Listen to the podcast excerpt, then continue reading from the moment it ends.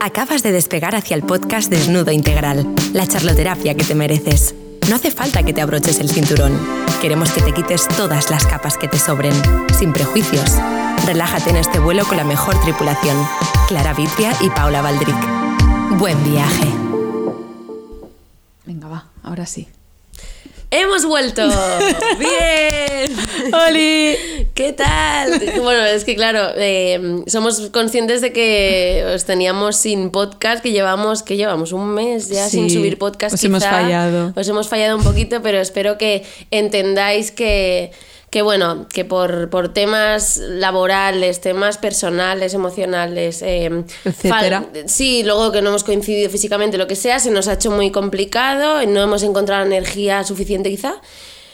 Pero bueno, aquí estamos. Estamos y venimos con fuerza porque hoy sí que sí vamos a rendir honor a nuestro nombre, a Desnudo Integral, porque vamos a hablar de la educación sexual, un temazo que a Clara y a mí Sí. nos encanta y Nos que interesa mogollón, precisamente porque es un tema que brilla un poco por su ausencia. O sea, ¿no? No. sí que nos hubiese gustado Nos hubiera- empezar a hablar antes Con de todos estos conocimiento de temas. causa.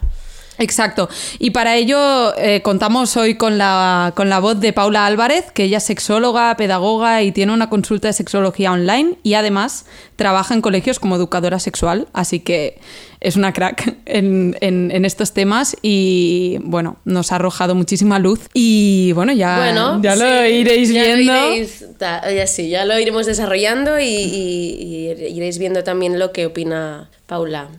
Mi tocaya. No mi, no mi Paula, sino Paula. Paula, la sexóloga.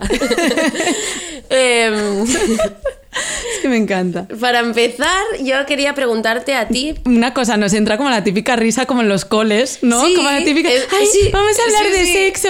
Esto es significativo, ¿eh? En, en la ausencia de educación sexual. Sí, o que vamos borrachas, que también puede Bueno, ser. también eh, si llevamos un, un par de cervecitas, pero, pero es verdad, es muy significativo esto que has dicho, ¿eh? De no- mm, que no tenemos no, súper normalizado el hablar de sexualidad. Sí, y nos sobre- entra, ¡ay, sí, eh, Sobre todo en público, porque nosotras en nuestra Bueno, sí, intimidad, claro. ¿no? Pero por Es primera diferente. vez hablar delante del micro, incluso nos De hecho, planteábamos. sí, lo, iba, lo iba a decir en plan, eh, que nos hemos planteado si, si decir coño, polla, follar, ¿sabes? Este tipo de palabras que hemos dicho, ¿tú crees que lo de Y hemos dicho, hombre, pues claro, o sea... Si de normal lo si de decimos normal lo- así. Lo, hablamos así, ¿por qué no? no? Y con, si estuviéramos hablando con vosotras o vosotros, también lo estaríamos hablando así. Así que naturalidad ante todo. Ahí, ahí. Y para empezar, yo te quería preguntar a ti, Paula, así a, a- a grandes rasgos, un poco, ¿qué educación sexual has recibido tú en el colegio? Primero en el colegio y luego en tu casa. Buf. En el colegio prácticamente nula. Por no decir cero. Porque en mi cole, yo además fui hasta, hasta bachillerato, ya lo sabes, que fui a un colegio de Claro. curas. Y creo que en mi cole ni siquiera nos hicieron la típica charla con un plátano que ponían un preservativo Pero- y tal, ni eso. Te diré que eso fue en el instituto. Yo en mi cole de primaria tampoco. Claro, claro, hasta cuarto de eso, ¿eh? Vale, Estuve vale. ahí. Ay, Ah, cla- claro, claro, sí, sí, sí, claro. He tenido lapsus, al- digo. al Martí- al claro, claro, hasta cuarto de eso y no, y no, y no nos hicieron Ah, nada, fuerte. nada. Naturales que veíamos. El aparato reproductor y punto. Y nos Hostia, reíamos. yo me acuerdo de esto que veía, además que me, me ponía nerviosa, porque claro, em, sin querer, mm, bueno, yo era muy pequeña, pero lo, no sé, bueno, en los dibujos, ¿sabes los dibujitos estos de... em, Érase. Érase- una vez. Sí, eso. Pero que con todo el mundo que hablo lo recuerda en plan. Además, yo me ponía Te ponías caliente. el de. Bueno, Ah. no lo sé, porque yo era muy pequeña, pero me ponía el del aparato reproductor. Me fascinaba porque no lo veía. Curiosa por naturaleza. Súper, claro, me Sí. empezaba un poco la curiosidad esta de. Hostia, ¿sabes? Y, y yo creo que sin querer sí que ya lo se podía sexualizar un poco, aunque yo no supiera que lo estaba sexualizando, pero. mm, y además lo he hablado con mucha gente y que recordamos mogollón estos dibujos. Y Eran- justamente sí, ese del aparato reproductor. ¿Y vosotros en el Insti os hicieron alguna Eh, charla o no? Sí, en el Insti, sí, no sé si sería, no sé qué curso sería, quizá cuarto de eso, sí, no, no, o antes. Pero fue, me parece, mm, es eso, que, que la diferencia entre lo que nos hicieron y no venir a darnos una charla es la misma, porque fue Que no aportó nada. nada. O sea, fue mostrarnos literal un plátano y poner un condón. Ya está. A ver, quizás solo recuerdo eso, pero yo creo que no, no se explicaron nada. Y, y, de hecho, tampoco me quedé yo con la copla de por qué se tiene que poner un condón, por ejemplo, ¿sabes? Fue simplemente, es importante ponerse esto, te enseño a ponerlo, punto. Que luego, te digo, yo luego cuando empecé a tener relaciones sexuales, tampoco me acordaba de cómo se ponía un condón. No, Quiero decir, no aprendimos mucho realmente. No, porque además ¿sabes? tampoco se ponía en práctica. Era una persona No. que te enseñaba, ¿no? Sí, ti, ti, ti, o sea, como mucho un voluntario y salía, también te daba vergüenza, sobre todo a las chicas, supongo. Y si lo pongo mal delante de todo el mundo y si no, pero solo recuerdo, te lo juro, el plátano y el condón. Es que es muy triste. ¿eh? sí, sí, sí. Es muy triste. Viste con perspectiva, dices. Además que con todo lo que hay que aprender de sexo, que solo te enseñen cómo se pone un condón, Sí. que sí que es, es importante. Si realmente sepa lo que sirve un condón, pero, pero joder, todo lo que hay detrás, Sí. que ahora, de- ahora hablaremos de ello, pero Sí. que sí, que muy, muy nefasto, Sí. muy vergonzoso. Antes de seguir, eh, vamos a escuchar un poco qué piensa Paula, porque ella está en contacto a día de hoy con las nuevas generaciones y para ver qué es lo que está cambiando y cómo se debería implementar esa educación sexual sana y diversa. Para empezar, desde pequeños en infantil lo que hay que tratar mucho es el tema del consentimiento y que, tengan conciencia de lo que es un juego y lo que no es. Digamos que la educación sexual está muy enfocada hacia prevenirles de futuros abusos. Entonces, lo que hay que hacer es empezar a crear una línea de comunicación en la que ellos se sientan seguros de poder comunicarnos cualquier cosa. ¿Por qué? Si empezamos a hacer un tabú de la sexualidad, si en algún momento son víctimas de alguna agresión, para empezar, no van a saber si es una agresión o no, y luego para continuar no nos lo van a querer contar. Es importante también que dejemos claro que el no decir delante de los niños cosas como si me entero de que alguien te hace algo, te toca lugares inapropiados no sé qué, lo mato o cosas así, porque muchas veces el abuso viene de, de personas a las que ellos quieren, dentro del entorno más cercano. Entonces muchas veces no lo contarán porque pensarán, pues eso, pues que no quieren que le pase nada malo a su tío favorito, a su padre, a esta clase de cosas. Me gusta mucho este punto de vista porque no sé si a ti te pasa, pero yo no me lo había llegado a plantear para nada desde esa perspectiva. Ya. O sea, desde la perspectiva de- de- del abuso, del consentimiento. Claro, yo tampoco. ¿No? Como que para mí la educación sexual mm, también tenía, ahora visto, visto desde, desde nuestra edad, mm, también tenía mucho que ver ¿no? con el placer femenino, ¿no? con, con que, que- que todo va más allá de una penetración. Sí. Pero claro, es que pr- primero de todo es como Es el- naturalizar claro, eso. o- o- yo creo que la primera premisa de- del sexo, o de una relación sexual, es precisamente el consentimiento. Total. O sea, lo más importante de iniciar una relación sexual es que las dos personas estén de acuerdo. A partir de ahí vamos a ver más cosas, ¿no? Pero lo primordial y lo principal es el consentimiento, precisamente. Y es verdad que nos lo plantea, o sea, que la educación sexual no se ve mucho desde... Sí, que nos saltamos ese paso. Sí, sí.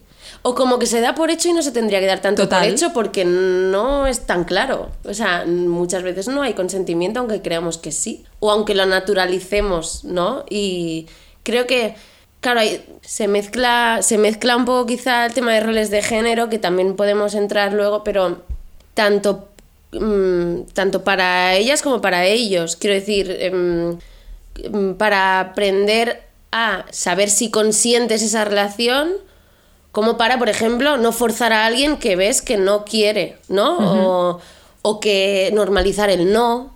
Sí, el no es no. y el comunicar. comunicarse. Sí, sí. Es, me parece también muy interesante.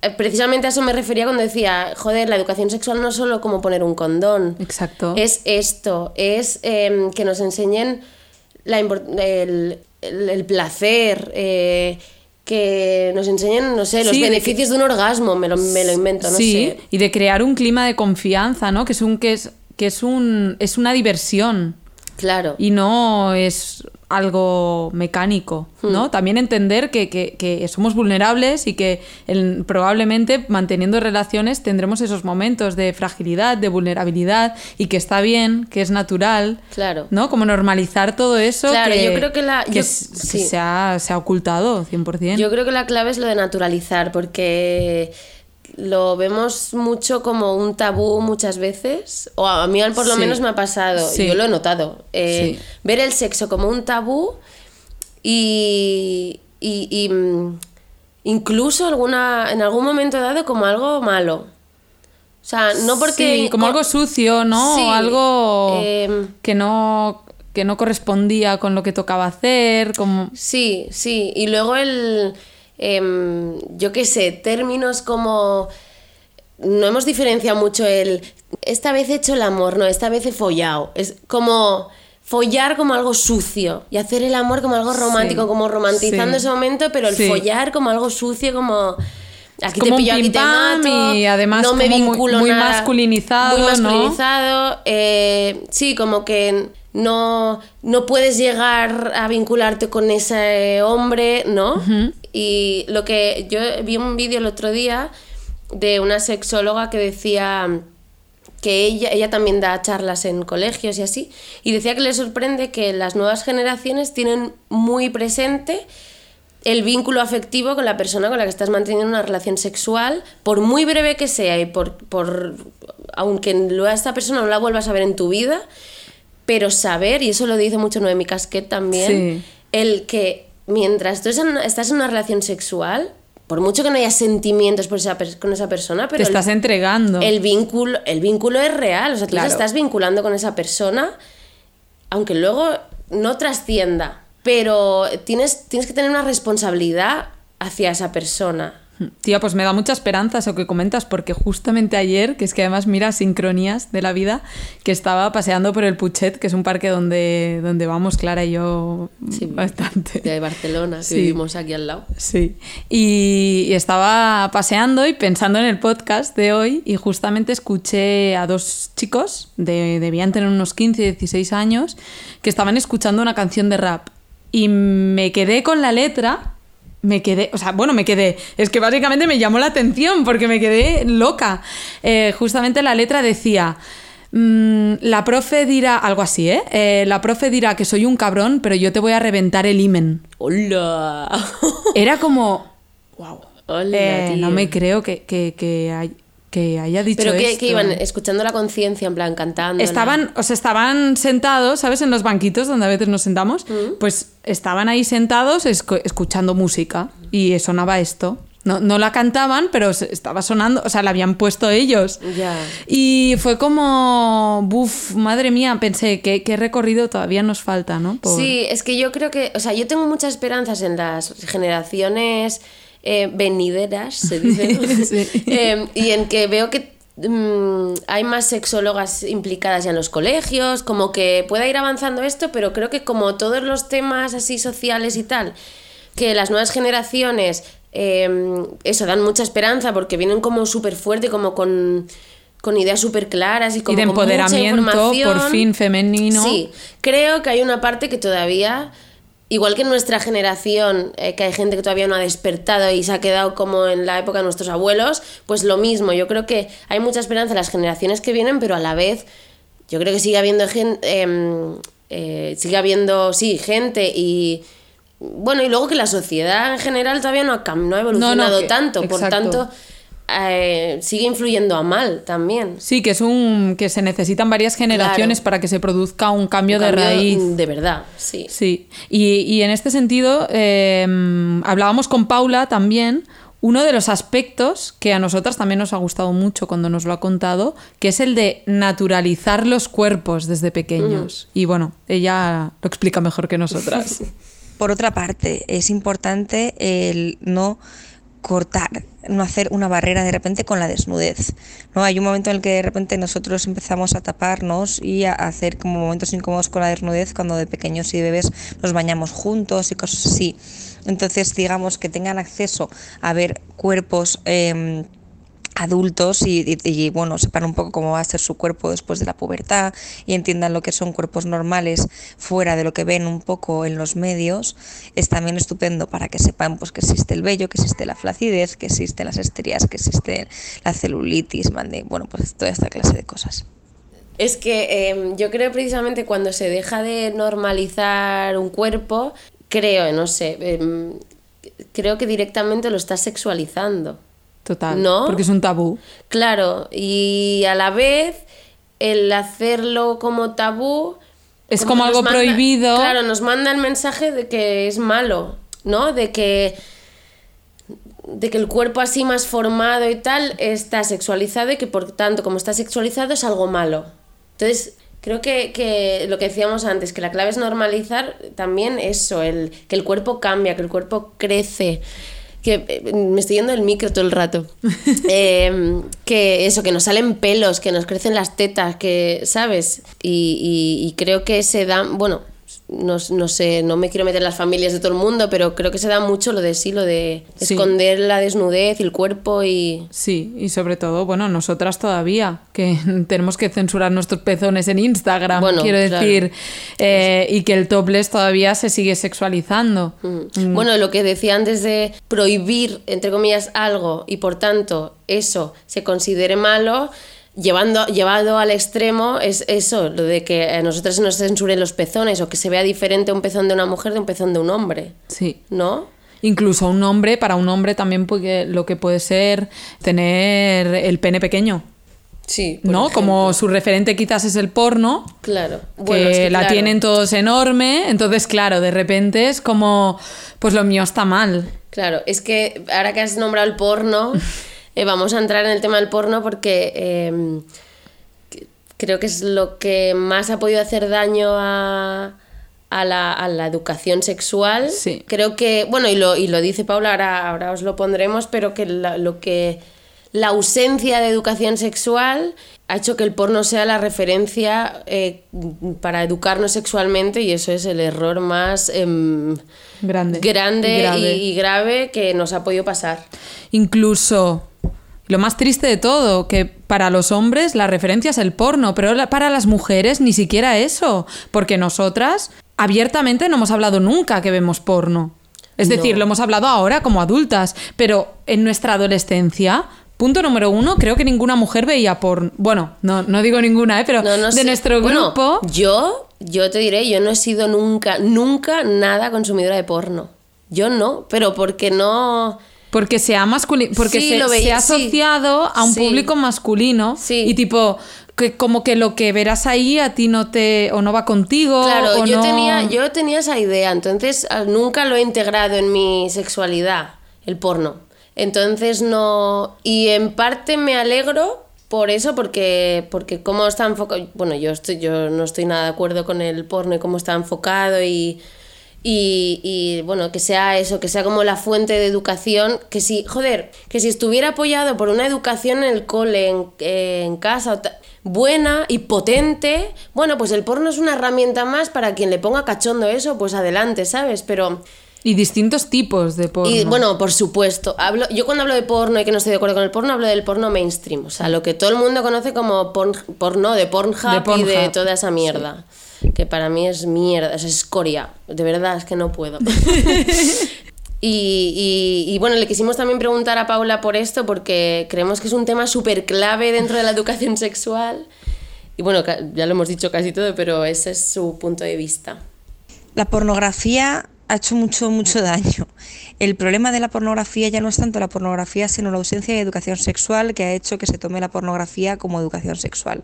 Digamos que el problema ya no es tanto en el en la pornografía, sino en el que se el uso que se ha hecho de ella, que se que se tira de ella como una forma de aprender.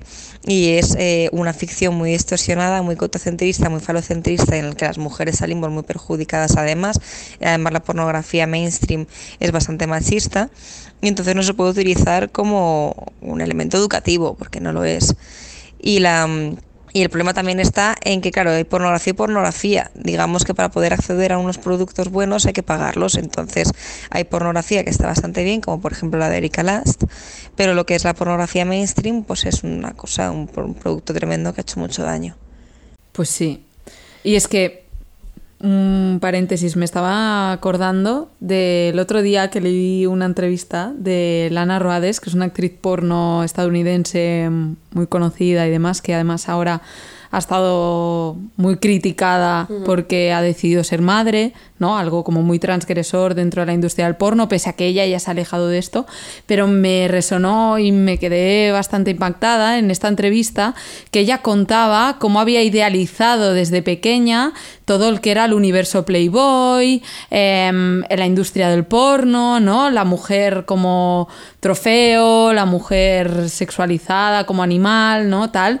Y entonces que de repente ella empezó a trabajar en la industria del porno que ni siquiera era mayor de edad, ¿no? O sea, acababa de cumplir Sí, 10 sí, hay mucha menor. en la Claro, industria claro. Ella tenía 17 años o 18, que en Estados Unidos todavía no es mayor de edad, y ella contaba que, claro, que flipó que en el primer rodaje eh, le dijeron, bueno, y ahora hay que follar. Y ella, ¿cómo que hay que follar? O sea, hasta este punto, ¿no? De, de- y ella dice, mira lo ingenua que, que era y mira lo inocente que de repente fui a un lugar donde yo ni siquiera sabía que había que follar. Claro. ¿Sabes? Y es como... Pero es que es el problema del porno, que idealizas algo y luego te encuentras con la realidad. Bueno, en este caso, además, más allá de, vale, tengo que follar, es, eh, yo creo que es más el, vale, me tienen que follar. Sí. Yo creo, ¿no? Vale, me tienen que penetrar. mm, O tengo no- que chupar, o- tengo- sí, s- supongo que es encontrarse también con cosas en las que ella no se sentía del todo cómoda. Sí, ella contó que hay cinco o seis escenas de su vida que le hubiese gustado borrar porque además le han generado deterioro físico y todo. Que Es eso, fuerte. eso también, justamente el otro día Marna Miller, eh, bueno, que yo sé de este caso que ha explicado por ella, porque hizo un vídeo, y también vi un vídeo de ella, eh, también una chica que ha estado en la industria del porno y demás, que ahora ya hace años que no, pero que, bueno, que ella decía que le sabe mal también que chicas así hayan tenido como una tan mala experiencia en el porno, que ella, por ejemplo, en su caso no tiene ningún mal rollo, ningún mal recuerdo, pero es que realmente yo no, no lo sé porque Sí, no he estado dentro, pero Vi ese vídeo y te- ni criticaría, o sea, criticaría. Hablaría de algunas cosas porque también muchas veces nosotras hablamos desde posición de privilegiadas y hay muchas personas que entran en, en esta industria porque no pueden No, pagar. no, por supuesto, No, no, que ella no. decía lo de que ella lo ha vivido, ella cuando estuvo, Amarra Miller, que no, no quiero desviar el tema, pero ella estuvo en la industria del porno y lo vive como una experiencia placentera y nunca mejor dicho, pero que pues le gustó, pese a que ahora ya no está dentro, ¿eh? Pero claro, ella hablaba de este, de este caso y hablaba también de un libro eh, en el que una mujer hablaba de, su experiencia como prostituta. Claro, mm, estamos hablando desde un atril, porque nosotras, si yo ahora elijo ser actriz porno, lo elijo desde mi posición de privilegiada, pero no de la necesidad de necesito llevar dinero a casa, que es lo que me pasó no, claro, sí. que entrevista a una chica, perdone, que entrevista a una chica que es actriz porno, eh, Sheila Ortega, que es venezolana, y de hecho se hizo muy famosa porque hacía em, números con su hermana, ¿vale? Números lésbicos con su hermana. Las Ah, es dos. verdad. Y que, está- que estuvieron en el salón erótico y tal.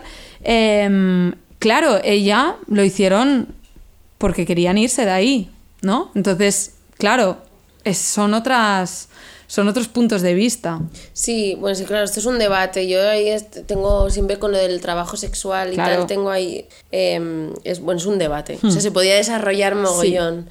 Yo creo que Marna Miller no lo dice, o sea, lo dice más bien en el qué pena que, que haya gente que lo pasa mal precisamente por eso, porque, porque necesita, aún no estando de acuerdo con lo que está haciendo y no pasándoselo bien o no disfrutando de su trabajo, por necesidad Sí. y que haya tanta explotación y que haya tanta mierda detrás. Sí. Joder, que- yo creo que esa es un poco la crítica Y también. en ese sentido me alegro mucho de que hayan nacido aplicaciones como OnlyFans, porque mucha de esta gente ha podido sacar dinero sin tener que sufrir una- un abuso físico.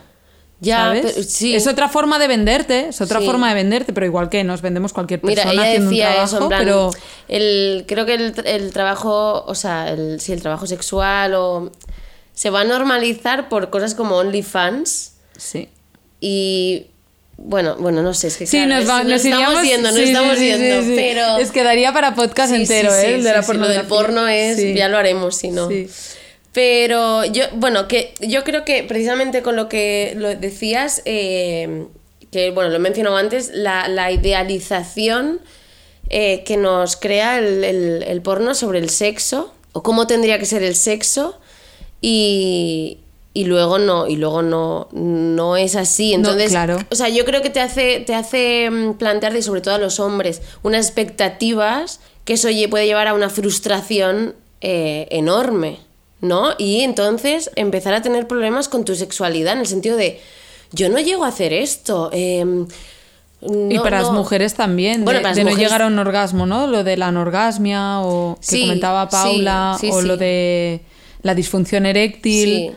Sí, sí, decía los hombres un- porque eh, se, les, se les otorga como un papel de... Yo dom- Dominante. domino la, esta relación sexual, o sea, se hace para aquí, para allá, porque lo digo yo, porque yo te cojo así, porque yo te cojo así, porque tú estás a mi disposición. Y cuando llega la realidad y no es así, porque o son inexpertos o porque...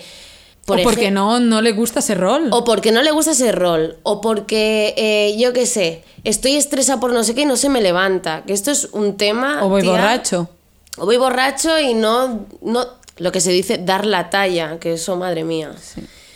Pero mm, creo que eso hay unas expectativas y, y, por tanto una frustración que no ayuda nada a las, a las relaciones sexuales, a tener una relación sexual sana, eh, divertida, Natural. natural, ¿no? Es como...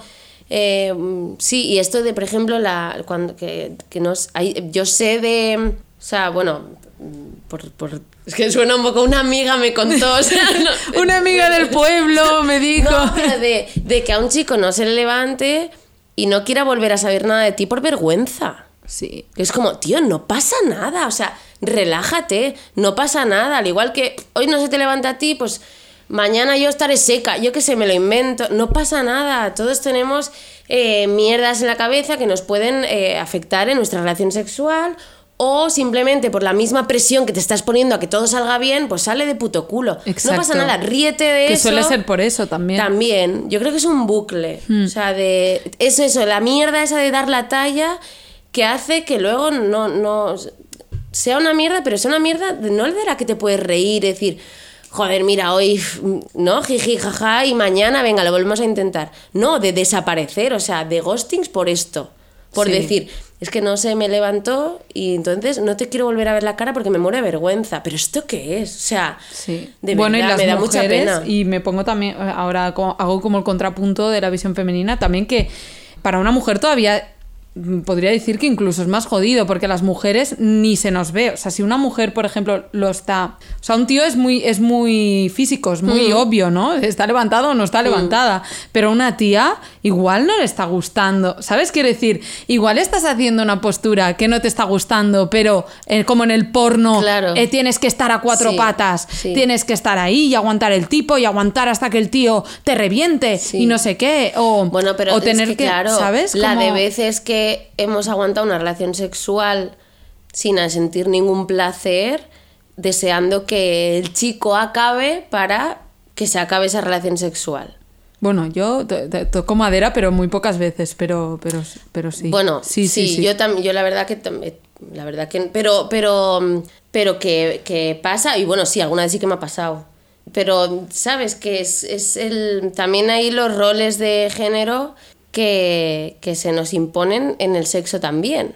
Sí. ¿no? Y, y, sí. bueno, ahora que hablamos de porno, obviamente el porno en eso hace mucho daño. Bueno, y el Bueno, reggaetón, y el reggaetón todavía más. Sí, antes que has hablado de lo del, de lo del rap, este, la canción esta de rap que escuchaste, es, lo he pensado, es como Sí. las letras de reggaetón.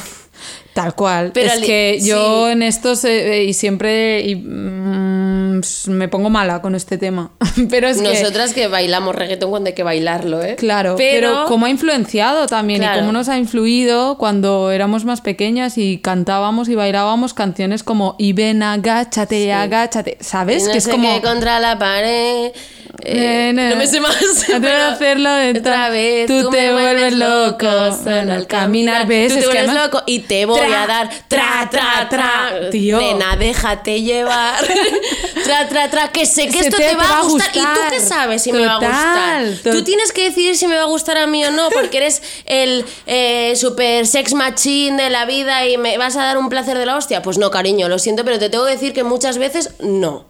¿No? En plan, sí, sí, eh, con un Satisfyer total. estaría mejor. Pues sí. Hijo mío. Absolutamente. Claro, pero es que, es heavy claro, pero eh, yo pensaba en esto y ayer cuando caminaba y encima escuché esta, eh, bueno, presencié esa escena, em, pensaba, claro, yo sé de amigos, hombres, que me han hablado de haber conocido a tías una noche que se han liado, se han dado cuatro besos y de repente se han ido fuera a una esquina y estas tías les han chupado la polla hasta que ellos se han corrido y ya está. Claro, quiero decir, ¿qué está pasando? ¿Qué nos pasa? O sea, Pues los roles de género. claro, eso es lo que Pero también hay que cortar, ¿no? Sí, Es como, Tanto por un lado como por el otro. O sea, es que, claro, no nos deja de acompañar una sociedad mm, hiperpatriarcal, hipermachista, en la que em, se refleja en todos los ámbitos de nuestra vida y el sexo no va a ser menos, ¿sabes? Y el sexo eh, apoyado por el porno. Em, lo que se nos ha enseñado es eso, pues que el hombre domina la relación sexual, que el hombre decide cuándo acaba la relación sexual, exacto. Incluso que una relación sexual acaba cuando uno o los dos se han corrido y no tiene por qué. Tú puedes disfrutar del placer sin correrte y no pasa nada. Y eso sigue siendo una relación sexual y puede ser muy divertida igual. ¿Sabes? Eh, una serie de patrones y de roles de género hiperpeligrosos. Y luego el pudor también de las mujeres, porque me, y me viene a la cabeza un amigo que justamente me contaba esta escena y que luego él le dijo a ella, bueno, pero yo ahora también te, te, te como el coño. Quiero decir, yo he terminado, pero te voy a dar placer. Y que ella le dijo, no. ¿Por qué? Porque, porque tenemos, o sea, las mujeres, hay como una barrera también ahí de pudor, ¿no? De, o, o no, no lo sé. Bueno, yo creo que es eh, lo que hablamos de los roles de género, a nosotras se nos ha enseñado a satisfacer al hombre, ¿no? Claro. Que yo creo que esto, y yo realmente en, mis, en mi caso nunca lo he vivido muy así, la verdad que en eso... Pero eh, hay una, sí, nuestro, nuestra función en el sexo, según el porno y según cómo socialmente se nos ha, se nos ha enseñado, es que hay que darle placer al hombre. Incluso mm, el sentirnos culpable. Por ejemplo, antes cuando hablaba de lo de la disfunción eréctil y tal, de aunque sepas que seguramente es un problema de él, de tú sentirte culpable, de que habré De hecho no le mal, pongo. no le pongo lo suficiente, mm, incluso ves como estoy gorda, es que claro, seguro que me ha visto desnuda y se le ha bajado, ¿sabes? Esas cosas. Que de hecho eh, es uno de los problemas que nos contaba Paula, que es una de las, mm, de las mayores es problemáticas que se encuentra en, en las consultas. Sí. La de disfunción eréctil y anorgasmia, y creo que nos dijo alguna más, pero, pero son las mayoritarias, claro. Perdón, la alarmita de los anticonceptivos. Ni hecho adrede. No, no, desde luego ha venido. Porque los anticonceptivos. Los anticonceptivos. Pero ese es otro temazo, Sí, ¿eh? sí, es- uy, uy, uy, sí, es otro Las pastillas, si empezamos, no acabamos. Uy, sí, no, además creo que no, no es- creo que uf, no daría para mucho y, y no, hoy no es el día. Pero, pero bueno, eh, se me ha ido la olla. No, que hablábamos también, no, que hablando de los anticonceptivos, que también se ha, se ha enfocado mucho la educación sexual a las mujeres que no, que no, que no podemos mantener relaciones sexuales sin preservativo porque nos quedaremos embarazadas. Ah, es como sí. las ETS Eso- eso, existen sí. y Yo son solo quería- y seguramente tienes más probabilidades de pillar una, una ETS Que de preñarte. que de preñarte, exacto. Yo solo quería remarcar porque yo en mi educación sexual, eh, yo por ejemplo en mi casa sí que se me ha, se me ha recalcado mucho, eh, incluso yo que tomo píldoras anticonceptivas y tal, eh, cuando no he estado en pareja estable, mi madre me ha dicho mucho en plan, Clara, pero ponte el condón igual, que lo mejor que te puede pasar es quedarte embarazada, en el sentido de...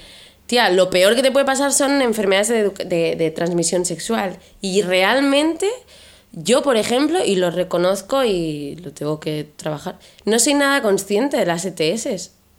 O sea, eh, no sé si seguramente se me ha enseñado así el condón como prevención al embarazo, pero no tanto como a las ETS. Sí, sí, Yo no lo tengo nada presente, de verdad, ¿eh? Y joder, a estas alturas ya lo puede tener más- muy presente, pero... mm, Y es otro tema también al mantener. Uy, perdón, que me voy del micro. Ya con tantas Ya, ¿eh? Se cervezas. nos olvida que estamos grabando. Yo ya estoy tipo abierta de piernas, enseñando braga, descalza. Bueno, eh, como Pedro en su casa, porque estamos en mi casa. Sí, eh. Total, que Paula como Paula en su casa. casa, sí. Vamos, Bueno, a, bien. vamos a feminizar la expresión. Bueno, eh, Puto Pedro, tío, pesado, siempre en el Pedrito, medio. cojones. Em, no, eso que no sé qué estábamos, qué estábamos comentando. Lo de que el condón eh, se nos Ah. más al embarazo que a Sí, ya sé que iba a decir que además para las mujeres también cuando estamos manteniendo una cuando estás intimando con una persona sobre todo con la que no tienes confianza, mm, tipo primera noche, el hecho de poner un condón que seguro que por ahí también van los tiros, Claire, por lo que comentas, de que a ti también es una de las cosas que no piensas. Porque también es como un cortarrollos de Sí, sí. repente, o es Sí. como, no quiero que él piense. No, un es poco. como, sí, es como, bueno, si él lo propone, eh, encantada, ¿no? Pero el tú, pero ya no es, yo no creo que es más inconsciente, ¿eh? pero es verdad que el, el plantear, cortar un momento la situación y decir, eh, ponte un condón, mm, eh, yo, por lo menos en mi caso, y creo que, bueno, quizá hay un 50-50, no lo sé, pero tendría que estar súper interiorizado, ¿no? El decir, es que es, es que es, es un paso más de la relación sexual, no... Claro. ¿No? Y que además, que eso lo comentaba también Noemi Casquet, ¿no? Que puede ser muy erótico. Y puede formar parte del juego, ¿no? sí, igual, claro. que, igual que cogemos un juguete y, y lo introducimos en la relación, ¿no? Y como Mm. forma parte de todo ese teatro, al final también, bueno, con Santi, ¿no? Yo, yo hablo también, claro, yo llevo siete años de, casi siete años de relación monógama y, y ya soy como experta en poner preservativos. Joder, muy bien. En tu currículum lo puedes Lo voy poner. a poner.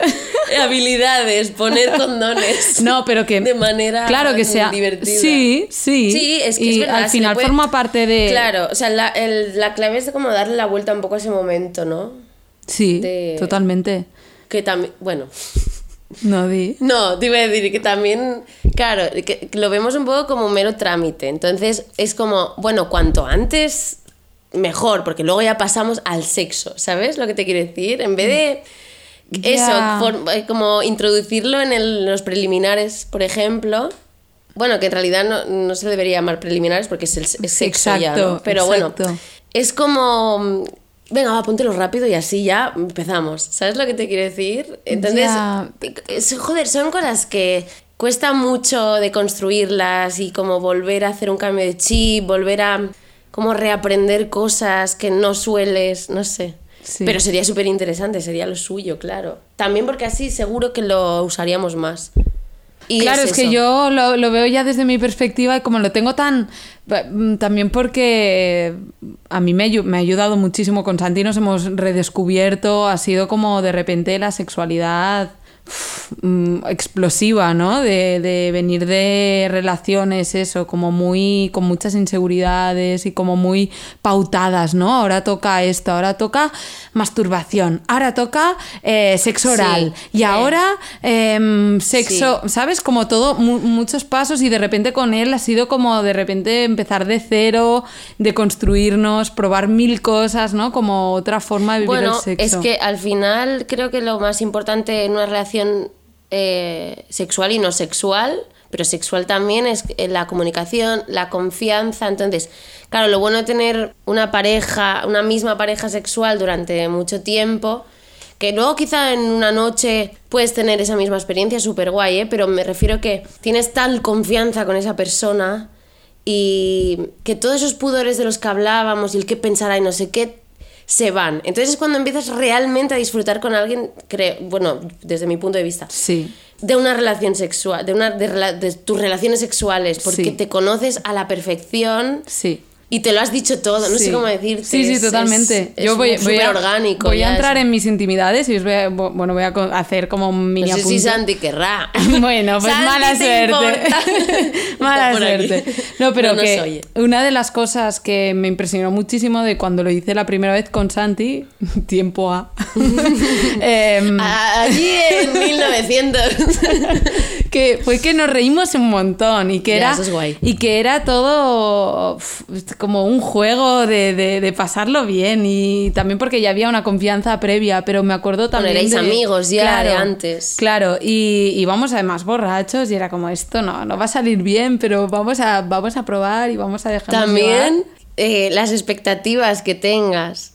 Porque, sí es verdad o sea, pues ya que estamos entrando, o sea, tú tenías pocas expectativas, pero porque tampoco te planteabas Sí, porque, nada. y porque sea, éramos amigos y él me contaba como experiencias fallidas y entonces eh, Y un poco tenías la friend zone, ¿no? Un poco, Sí. entonces como que te cuesta sexualizar, o a mí me pasa cuando em, paso un poco la friend zone de, vale, puede pasar con esta persona, pero es que estamos siendo muy amigos y no sé, de, de que dejas de sexualizar un poco a esa persona y dices, hostia, ahora este paso va a ser raro, ¿no? Sí. Entonces, cuando cuantas menos, es lo que hablaba antes de las expectativas, cuantas menos expectativas tengas, mejor. Total. Porque luego quizá dices, hostia, pues Sí. mierda. Sí, y que se creó un clima, un clima como muy de confianza, ¿no? Y a mí también me daba mucho pudor, que esto también es otro tema, ¿no? Pero el de desnudarme, ¿no? El enseñar mi cuerpo al completo. Y cuando Santi me vio fue como, que- ¡Qué preciosidad! ¿Sabes? Y fue como todo muy, muy. como un clima eso, de, de confianza 100%, Qué un espacio seguro.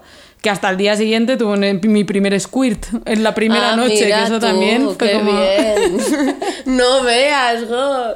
Mira, sí, hay que ir sin expectativas porque luego Sí. se ve que sale muy Te bien. sale un squirt. Te sale un squirt de repente y dices, "Uy, ¿esto qué es? Si no Hostia, daba un sí, duro. sí. No, no, tampoco, pero. pero, pero bueno, sí. No sé, de- no sé a qué ha venido esto. em, No, de lo de la confianza. Ah, bueno, sí, es que vamos, creo que, que es lo es, es lo, lo más importante para, para tener, bueno, es que realmente es que estoy aquí viendo mi chuleta y tengo un apartado que es comunicación y un montón de, de asteriscos, ay, asteriscos no, coño, exclamaciones. Y, y luego una, también en, el, en uno de los vídeos que vi sobre educación sexual de Gameplays, que estoy viciada, em, que alguien decía que, que como que hablar de sexo nos encanta en nuestro grupo de amigos y así tal, pero que muchas veces con la pareja nos cuesta, nos cuesta mucho más. O sea, ¿cómo nos cuesta comunicar? Quizá cuando no tienes tanta confianza, ¿no? Pero Sí. ¿cómo nos cuesta comunicarte con una pareja o pareja sexual sobre sexo? Cuando luego enseguida se nos, nos encanta compartir cosas y hablar de sexo y no sé qué. Sí, ¿no? Y- aunque, aunque nosotras, como mujeres, hemos empezado a hablar nosotras en nuestro grupo de amigas ya un poco más mayores. yo creo que de... Y, que- y creo que en nuestro grupo hablamos bastante de sexo, Mucho. pero hay mucho... Siempre, yo- además, siempre lo hablamos en plan, joder, tío, nuestro, nuestro tema como estrella de conversación, hablamos de muchas otras cosas, pero es eh, sexo y, y caca. Caca, Tía, a veces lo hemos dicho en plan, que nos hace mucha gracia hablar de mierda y de sexo. Bueno, antes hablábamos de caca justo antes del podcast. Bueno, sí, hemos dicho una anécdota, ¿no? Sí. Pero, mira... que- mira, ¿no? Y es lo que hablamos antes de la risilla, de "Ay, vamos a hablar de sexo, con la caca es igual, "Ay, vamos a hablar de caca. Bueno, da igual. No sé, tengo un calor ahora mismo. Yo también. Pero que. No, yo creo que nosotras vale. hemos hablado mucho de sexo siempre. Porque además hemos tenido amigas muy tempranas en el mundo del sexo. Sí, es verdad. Que han empezado muy jovencitas. sí, sí, entonces, claro, era como, guau, Nuestras explícanos". mentoras. Sí, era un poco. De hecho, mm, yo una de las educaciones sexuales más potentes que he tenido es mis amigas. Sí, totalmente. O sea, gente que, pues que, eso, que ha empezado antes que yo, lo que sea, y de, y me encanta aprender de, de, de, de ellas. O sea, siempre me ha encantado como aprender de gente con la que tengo confianza y, sí, y preguntarle preguntar. ¿no? que no me dé vergüenza preguntar y tal. Sí. Entonces yo creo que siempre hemos hablado de sexo, pero creo que conforme nos hemos hecho más mayores y hemos entendido más el sexo como más consciente o el placer femenino o la importancia de nuestro placer o de nuestro sexo, ta, ta, ta, Sí, del descubrimiento. lo hemos ido hablando como de otra manera, o sea, mm, con otros puntos de vista, con otras reflexiones, ¿no? Sí. Porque sí, sí. siempre hemos sido bastante guarronas en ese sentido. en el buen sentido. Sí. Para irnos, antes de irnos, le pedíamos también a Paula que nos diera un consejo para todas las personas que, que estén escuchando el podcast de hoy. Y es que, a grandes rasgos, ¿cómo podemos tener una relación sana con el sexo? Es un poco ya lo que veníamos hablando, pero ella lo dice Lo ha concluido claramente. muy bien. Para empezar a tener una relación sana con el sexo hay que el masturbarse. Masturbarse mucho, masturbarse con un montón de cariño, aprender lo que nos gusta, fantasear sin límites y tocarse un montón. Porque para poder, digamos, compartir con otras personas y saber lo que nos gusta, tenemos que ser los mayores expertos en nuestro cuerpo. Entonces, sobre todo de cara a a las mujeres que son a las que más se nos ha estigmatizado con la masturbación, donde más tabú hay y donde más nos encontramos a personas que no se atreven a masturbarse, decir que otra persona no va a descubrir nuestro placer si no lo hemos hecho antes nosotras. Toma ya. Amén. Sí. Claro, es 100%. que es así, o sea, es como, ¿sabes lo típico de hay que quererse a una misma para poder querer a los demás y Sí. tal? Pues es igual. Sí. O sea, hay que conocerse a una misma, tocarse a una misma y explorarse y no sé qué. Para saber lo que nos para gusta. saber lo que te gusta. Totalmente. Y para eso, para poder precisamente eso, tener una relación sana, consciente, divertida. em, lo que decía antes, no estar por estar en una relación sexual, sino que se disfrute uno, el otro, no sé, ¿no? Pero para esto vamos a tener otro podcast, que es De- el del sobre placer, femenino. porque así ahí que hay mucha chicha. Sí. Y tengo que decir sobre lo de tocarse y tal, eh, de los roles de género que hablábamos antes, lo normalizado que están los tíos desde que tienen 11 años, no sé, muy pequeños, y lo no normalizado y lo raro que es en nosotras. O al menos en nuestra generación, mm, si alguien se tocaba no se decía. En, No, en no cambio se los tíos decía. era, pues sí, yo ayer me hice tres pajas porque... ¿Sabes? Y Sí, nosotras... mm, no, es que no, era como muy tabú precisamente. Sí, sí. Plan, que se tocara una tía era raro. Claro, va muy vinculado al porno. Tía, a mí muchos tíos me han preguntado, las tías, ahora ya no, pero como el más joven, ¿las tías os tocáis? Como, Sí. ¿Sabes? Como, tú te tocas, pues yo también, ¿sabes? Mi respuesta no era esa. Mi Claro. respuesta era, eh, jiji, sí, no sé, a ver, no sé o no. ¿Sabes? No sé, porque, porque hablo de cuando éramos más pequeños, sí, sí. pero eh, heavy, ¿eh? Este tema. mucho. Pero bueno, lo vamos a dejar aquí porque ya se nos, nos Sí, estamos yendo por las ramas. tres horas. de verdad. bueno, Clara, ahora vamos a tocarnos. No, ahora, ahora vamos a tomarnos otra cerveza Sí. y a cenar porque eso es muy tarde. Sí, nena. es tardísimo. Bueno, eh, lo dejamos aquí y recordaros que las, Las mierdas, compartidas son menos mierdas. Así que Eh, compartid, compartid, compartid y tocarse. Y tocarse y nos vemos en las redes. Muchos orgasmos y mucho amor. Y muchas gracias. Besito.